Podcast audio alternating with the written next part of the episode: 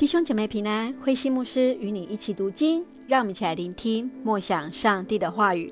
利未记第七章到第八章，立亚伦及其后裔为祭司。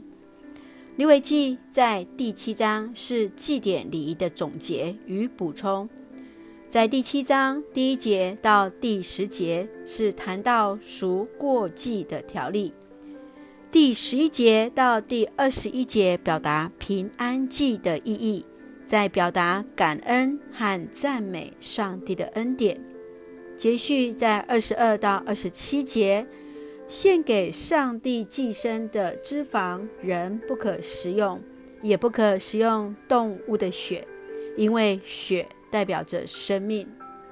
第七章二十八到三十八节是在讨论平安祭。也就是摇祭，祭司会扶着奉献者的双手，对着祭坛摇一摇，再走回来。这过程是表达奉献者真心的奉献。利未记第八章是设立亚伦及其后裔为祭司的程序。摩西在圣幕的门口和以色列全体人民宣布设立祭司的大事。继续，让我们来看这段经文的思想。请我们来看第七章三十八节：上主在旷野，在西奈山，把这些条例交给摩西。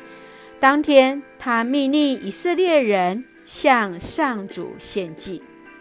这些条例是以色列人他们在出埃及的时候，上主在西奈山上面和以色列人奠定的盟约作为依据。诫命和条例，人人都应当遵守，开启新的生活。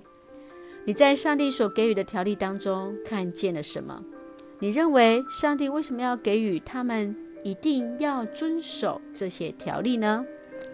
继续，请我们来看第八章三十六节：亚伦和他的儿子们都遵照上主借着摩西颁布的命令做了。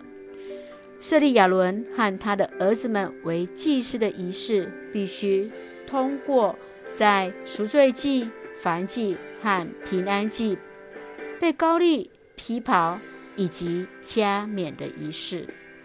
祭司是协助百姓与上帝沟通与和好的器皿。马丁路德宗教改革当中特别提醒：万民皆祭司。现今的牧者正如祭司。担当着教导、执行圣礼、圣职的工作，需要全体信徒同心参与和代祷。今天的你，是否也担任那使人与上帝和好的角色呢？是否也常常为着你的牧者代祷？愿主来帮助我们。无论是亚伦和他的后裔，无论是我是祭司，我们都愿意遵照上帝的话语而行。请我们一起来用第八章第十二节来作为我们的金句。他把圣油倒在亚伦头上，立他为祭司。是的，唯有亚伦的后裔被拣选为祭司。让我们也看重我们今天在主的服事当中的摆上。特别当我们要成为如同那祭司服事的身份时，也让我们提醒自己分别为圣。让我们一起用这段经文来作为我们的祷告。亲爱的天父上帝，感谢你所赐一切的恩典与我们同行，求主帮助我们做一个使人与上帝和好的人。纪念每位牧者的服事，在服事中与家庭生活中，从你的慈爱得到平安、智慧与力量，牧养群羊。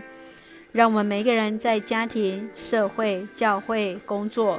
都成为上帝你恩典的管道，在我们教会赐下真实的平安，使每位弟兄姐妹身心灵都健壮，恩待保守我们的国家台湾，有主同行。感谢祷告是奉靠主耶稣的圣名求，阿门。弟兄姐妹，愿上帝的平安与你同在，大家平安。